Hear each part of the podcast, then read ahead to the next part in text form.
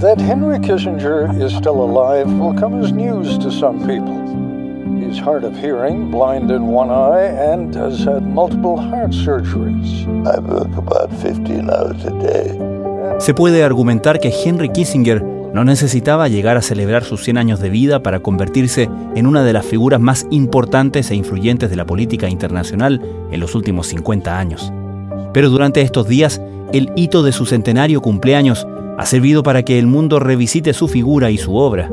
Una obra que se sigue escribiendo. Hace pocos meses, Kissinger lanzó su último libro, Liderazgo, estudios sobre estrategia mundial, cuya promoción ha servido para que a Kissinger se le consulte por el estado de las cosas en el mundo hoy, desde la guerra en Ucrania hasta la confrontación de Estados Unidos con China, una potencia con la que él mismo contribuyó a restablecer relaciones durante el gobierno de Richard Nixon.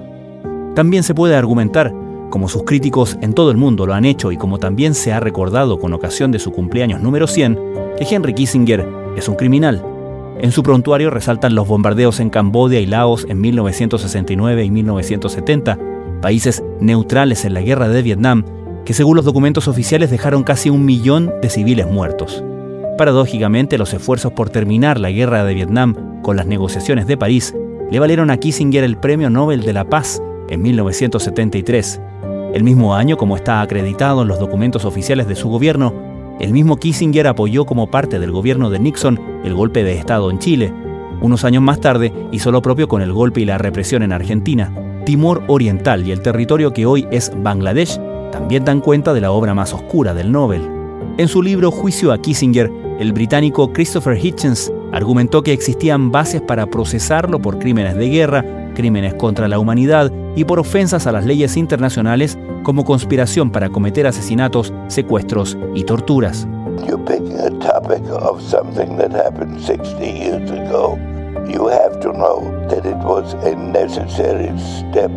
Con todo, Kissinger exhibe una influencia innegable que ha trascendido los puestos formales que ha ocupado.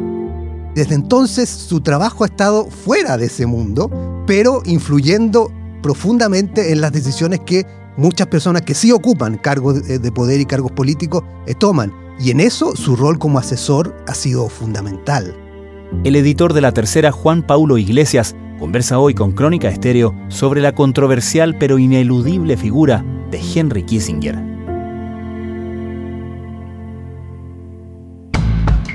Desde la redacción de la tercera, esto es Crónica Estéreo. Cada historia tiene un sonido. Soy Francisco Aravena. Es martes 30 de mayo. De partida lo más relevante son los 100 años, probablemente. Y más allá de los 100 años, la vigencia con que cumple los 100 años. Y acaba de publicar un libro sobre liderazgo muy interesante y muy bueno, que lo pone en la discusión pública actual, digamos. Eh, por lo tanto, probablemente lo más relevante es la vigencia que ha mantenido Henry Kissinger pese a su edad y convertido en eh, no solo el último gran eh, estadista en que viene de la Guerra Fría y de la segunda mitad del siglo pasado, sino que probablemente el hombre más influyente en todo el debate internacional en el mundo actual, digamos. The Chinese believe that we are intervening in their domestic affairs with issues defined like this. Every additional issue that might emerge makes it uh, more and more difficult to come to understanding. Es interesante también porque su voz, su testimonio, su opinión no solamente es buscada en términos de contexto histórico, que por cierto lo puede aportar, sino también en términos de sucesos actuales por su expertise particularmente en China, ¿no? Se lo busca mucho por ese tema. Así es. Bueno, hay que recordar el rol clave que tuvo Kissinger en el cambio de política de Estados Unidos con China durante el gobierno de Richard Nixon, que llevó a la, reunión entre Nixon y Mao Zedong y, y toda la normalización, digamos, de las relaciones en esos años y lo que eso significó.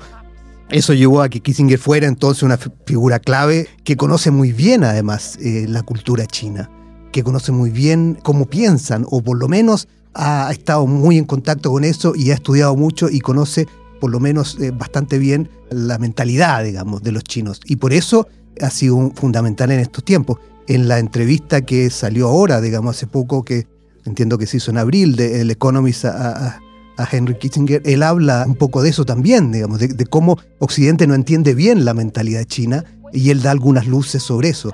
Por lo tanto, es claramente una, persona muy escuchada en el tema China. Is there a continuity perhaps with Donald Trump on that score, or do you see this as a new era? Biden is attempting to balance his domestic pressures against his international. Y hay un punto, una parte quizás menos visitada de su biografía, porque desde luego es menos glamorosa, que es el trabajo que él hace como consultor privado para China y otros clientes que no, que no conocemos, ¿cierto? Él de alguna manera, no sé si es el primero en hacerlo, pero, pero es de los primeros en hacerlo con cierta notoriedad de, tener una agencia, hoy día proliferan las agencias de comunicación estratégica, de lobby, a la que se unen ex gobernantes o ex eh, funcionarios altos de, de gobiernos relevantes, etcétera, para aportar con su expertise y obviamente también ahí hay un emprendimiento privado, ¿no? Pero em, Kissinger lo hizo saliendo de la administración donde justamente había cambiado el sentido de la marea hacia China, ¿no? Claro, a ver, un dato muy relevante es que Kissinger pasó, o sea, dejó de estar en cargos eh, de gobierno, pongámosle, para la segunda mitad de los 70. Y desde entonces su trabajo ha estado fuera de ese mundo, pero influyendo profundamente en las decisiones que muchas personas que sí ocupan cargos de poder y cargos políticos eh, toman. Y en eso su rol como asesor ha sido fundamental. Y tiene una lista de clientes que nadie la conoce. Hay que recordar el episodio de cuando George Bush lo nombra efectivamente a cargo del comité que va a investigar los atentados del 2001, eh, el 11 de septiembre de 2001. Y poco después, eh, días después, el propio Kissinger anuncia que va a renunciar a ese, a ese honor, digamos, de presidir esa comisión porque no puede revelar su lista de clientes y eso puede generar conflictos de interés en la investigación que va a iniciar. Por lo tanto, eh, decide eh, dar un paso al, costado.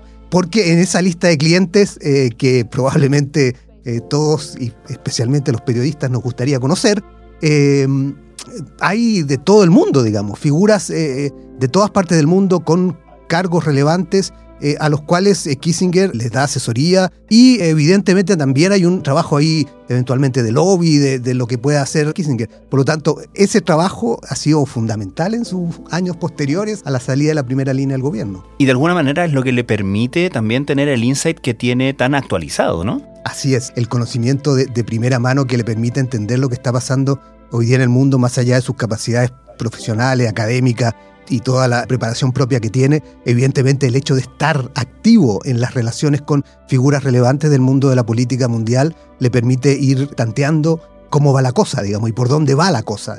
Y en eso ha sido fundamental en los libros. ha escrito más de 60 libros en, todos estos años, el primero de 1957, imagínate, estamos en, en 2023 y acaba de sacar uno y, anuncia que está preparando otro sobre la inteligencia artificial.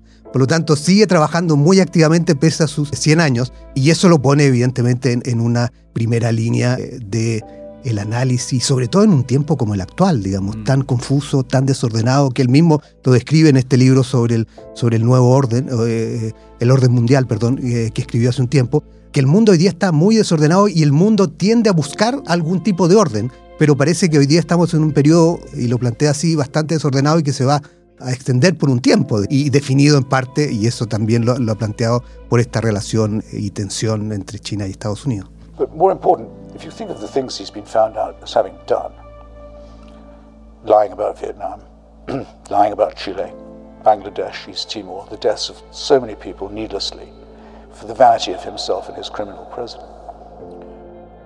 Para nadie es un secreto, Juan Pablo, que Kissinger ha sido un personaje muy controversial para algunos, y de hecho se puede armar el caso probablemente de derechamente calificarlo como un criminal de guerra. Hay dos episodios que siempre se le sacan en cara por sobre todos los demás, que son el bombardeo a Camboya y Laos en el contexto de la guerra de Vietnam, que es una jugada estratégica tremendamente sangrienta contra la población civil y desde luego el rol que tuvo en el golpe de Estado en Chile en 1973. Con eso en mente, ¿Fue Kissinger en algún momento una figura tóxica, una figura de la cual otros líderes, incluso de su afiliación política, decidieron distanciarse? ¿Tuvo un cierto exilio o nunca, por así decirlo, pagó el costo de aquellos episodios que más se le enrostran? A ver, el periodo más duro, entre comillas, podemos ponerlo así, de, salida del primer plano fue durante el gobierno de Jimmy Carter, que fue inmediatamente después al de Gerald Ford, que eh, asumió por, la eh, renuncia de, Richard Nixon y todo el caso Watergate y lo, y lo que pasó en esos años. Por lo tanto, ese fue el, el periodo de, pongámoslo así, de más exilios, digamos, de la primera línea, de marginación. Pero después eh, fue tomando cierto protagonismo. Ahora, durante el gobierno de Ronald Reagan, hay que decirlo, el presidente republicano, como fue Nixon, digamos, y como fue Nelson Rockefeller, que es un hombre con el cual eh, Kissinger se fue eh, formando, digamos, trabajando como asesor en una primera etapa, no lo tuvo en la primera línea. No, fue un hombre que estuvo ahí, un hombre clave en los gobiernos de Reagan. Por lo tanto, en ese periodo él, estuvo más formando esto que, que hablábamos antes de, estas asesorías. Pero probablemente el único periodo que uno podría decir que estuvo un poco marginado fue el periodo de, Jimmy Carter. Eh, ahora, pese a eso, mucho de lo que pasó en ese periodo, en el periodo de Jimmy Carter, fue efecto de Henry Kissinger. O sea, todo el proceso de acercamiento de, acuerdos de paz que hubo en la reunión de Camp David de esos años y, y, la paz entre Israel y Egipto fue producto del trabajo que Kissinger empezó a hacer con Anwar Sadat antes, digamos. Por lo tanto, ahí viene una continuación. Él no estuvo en la primera línea, pero sus, su trabajo sí, sí dio frutos en esa época. O sea, podríamos decir que por muy incómodo que haya sido para algunos líderes, era inevitable de alguna manera, ¿no? Así es. Y lo demuestra el hecho de que incluso después ha estado siempre de alguna manera presente, digamos, más o menos, efectivamente en los últimos años con el tema de China ha estado mucho más presente, pero de alguna manera siempre ha estado presente en algún sentido en la, en la política estadounidense, en la política mundial, porque es lo que él fue formando o lo que él hizo con la política de Estados Unidos durante, política exterior de Estados Unidos durante el periodo de, de Nixon, fue un cambio bastante importante y bastante radical hacia esta realpolitik que, que se habla, eh, donde en el fondo es importante, más allá de las diferencias ideológicas que uno pueda tener, el pragmatismo en la relación internacional. Y eso fue clave y se ha mantenido, digamos, en cierto sentido. I have requested this television time tonight to announce a major development in our efforts to build a lasting peace in the world. As I have pointed out on a number of occasions over the past three years, There can be no stable and enduring peace without the participation of the People's Republic of China and its 750 million people. That is why I have undertaken initiatives in several areas to open the door for more normal relations between our two countries. Claro, hay que recordar que el viaje de Nixon es seguido luego por el viaje de Nixon a la Unión Soviética, es decir, Estados Unidos se acerca a su gran enemigo, que era la Unión Soviética, por dos maneras, ¿no? Porque también el viaje a China era en relación con la Unión Soviética, era con alguna intención de generar ahí una diferencia o un distanciamiento entre estas dos, entre estas dos potencias, ¿no? China todavía no siendo una potencia que es hoy día, digamos, pero con una gravitación importante en esa parte del, del mapa sobre todo. Pero mirando así la historia a la larga, con, con todo lo, determinante que fue ese momento, más allá de, las giras, ¿Podemos decir quién ganó más con esa apertura, con ese viaje a China, con ese ingreso o esa bienvenida a China al concierto mundial que siguió a la gira de Nixon? Recordemos que China luego pasa a ocupar el asiento de Naciones Unidas que le daban a Taiwán y Taiwán queda, queda en un relegado, digamos, expulsado humillantemente en ese sentido, en el, en el círculo donde tenía un lugar, ¿no? Por, por poner un ejemplo. Así es, y lo recuerda Kissinger en el libro este último, Liderazgo, donde hace estos perfiles de líderes, uno de ellos es Nixon, eh, y que recuerda que Nixon le comentó entonces que pese a todo este acercamiento y, lo, y los, los, efectos positivos que tenían en esa dinámica de la Guerra Fría con, con, la Unión Soviética, Nixon le dice esto nos va a traer problemas porque a largo plazo China va a ser una, una potencia. No lo dice así, estoy parafraseando, pero, pero esa es un poco la idea. Y efectivamente, digamos, probablemente, y Nixon tenía mucha razón entonces. ¿Y Kissinger le encontró la razón en ese momento? Bastante razón, sí, bastante razón de que ese era el camino que iba a emprender China o que podía emprender China y hemos visto que así, digamos. Así que si uno piensa o trata de responder tu pregunta de quién, quién salió más favorecido, probablemente a la larga, por lo que estamos viendo hoy día, China más que Estados Unidos. Ahora, Kissinger siempre hace el punto, y es probablemente quien, quien ha sido en, en, en la gran esfera, ¿no? Uno de los líderes que más ha marcado el punto de que los tiempos de China para su proceso histórico, incluso para su objetivo geopolítico, son mucho más largos que los tiempos de cualquier líder occidental, ¿no? Así es, los tiempos y los objetivos. Y eso lo, refuerza en esta, eh, volviendo a esta entrevista que comentamos, que es de las últimas que ha dado al Economist, donde, donde dice que, que, en el fondo China, el interés de China no es conquistar el mundo, digamos, como, como algunos temen en Estados Unidos, que, que va a haber un mundo chino, digamos, controlado por China, sino que eh, más bien instalar a su país y a su visión, digamos, como eh, respetada en el mundo, con una presencia de peso, digamos, que se relacione de igual a igual. Y por lo tanto, hay esa mirada de, China y el rol que tiene China hoy día, para la cual Kissinger ha aportado mucho.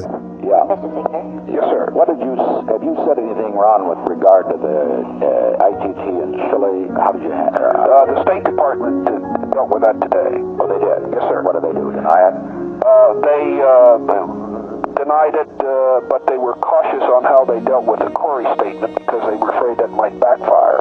What did Corey say? Well, Corey said that he had received instructions uh, uh, to uh, do anything short of uh, uh, a Dominican type uh, alleged to have said that. Corey did? Right. So how did how that get out? He put that out? Well, uh, Anderson. Estás escuchando Crónica Estéreo, el podcast diario de La Tercera. Hoy, el editor de La Tercera, Juan Pablo Iglesias, repasa la influencia y la vigencia de Henry Kissinger, quien acaba de cumplir 100 años.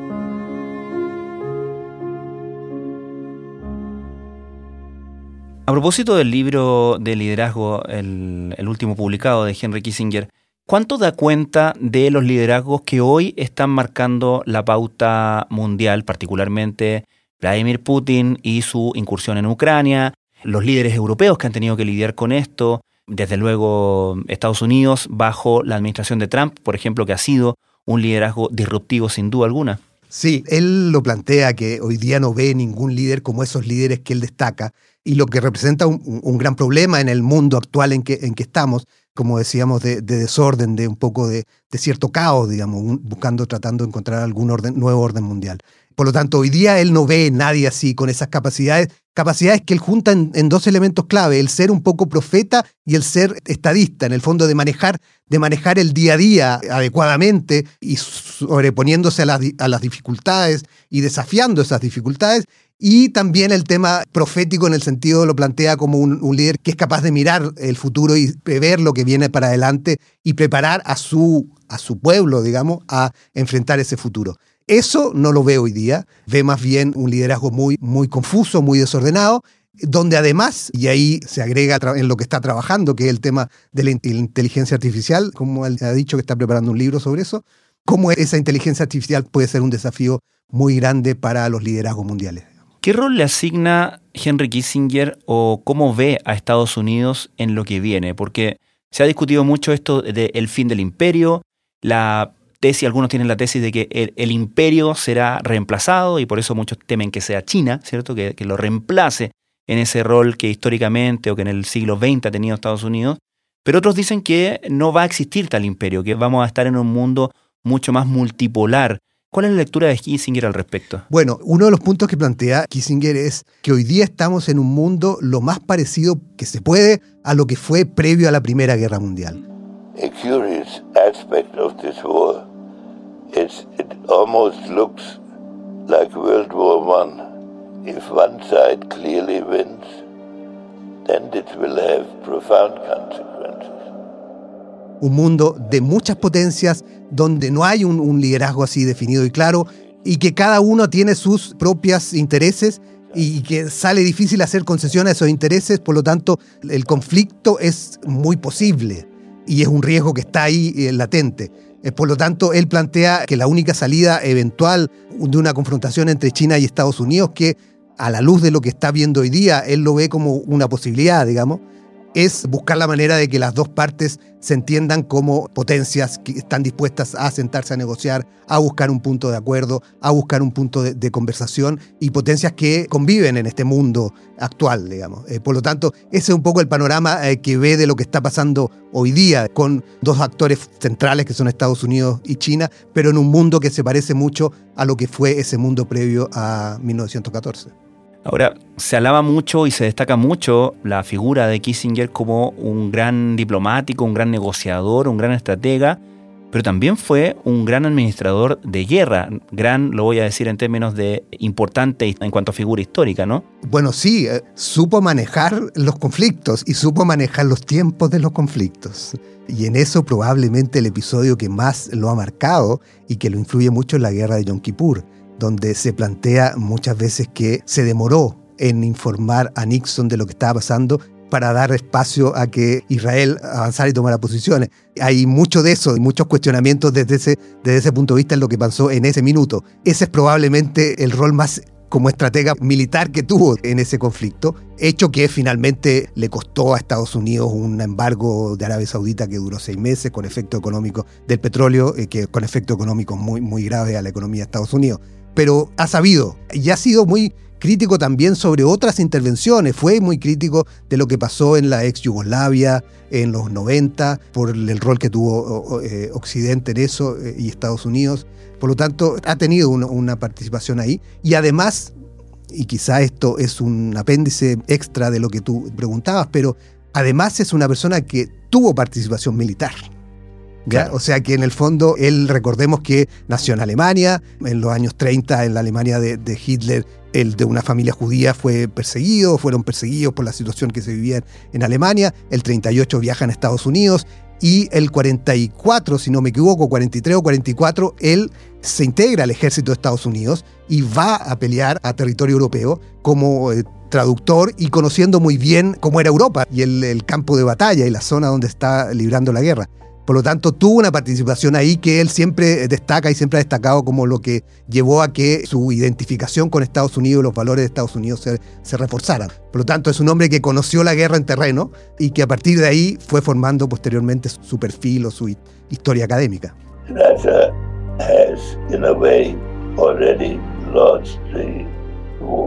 Finalmente, Juan Pablo, ¿qué lectura hace Kissinger sobre la guerra en Ucrania? A ver, él ha planteado que ve que de aquí a fin de año, entrando a fin de año ya la situación va, va a derivar en una mesa de negociaciones, cree que va a ser inevitable eso. Él ha sido muy crítico con respecto a todo el tema de Ucrania y la OTAN y la ambigüedad que hubo en ese, en ese tema de parte de Occidente con Ucrania por el tema de la frontera, de la frontera de Rusia con la OTAN. Evidentemente, Rusia no iba a aceptar tener a la OTAN en su frontera, sino siempre quiso tener una especie de buffer zone, digamos, de, espacio de, protección. Por lo tanto, él ha sido muy crítico de eso, pero sobre el devenir de la guerra, él ha planteado eso, que se ve que después de esta ofensiva que, se está iniciando aparentemente en estos días de Ucrania, va a venir un, periodo intenso de guerra, pero hacia fin de año él plantea que lo va a derivar en una mesa de negociaciones donde las partes tienen que estar dispuestas, y lo ha insistido en su política de pragmatismo, eh, de estar dispuestos a ceder unos y otros, digamos. Negotiation with Russia should concern the question of what relationship uh, Europe and Russia, more aware of its limits, uh, are going to carry out. Juan Pablo Iglesias, muchísimas gracias. Gracias a ti.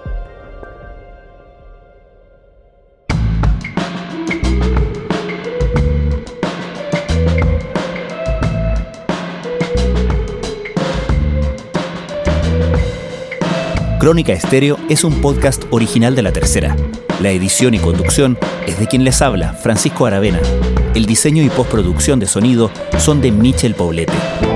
Nuestro tema principal es Say Again de Citadel. Escucha todos nuestros episodios en Spotify o en tu plataforma favorita de podcast y en latercera.com. Nos encontramos mañana en una nueva entrega de Crónica Estéreo. Cada historia tiene un sonido el podcast diario de la tercera.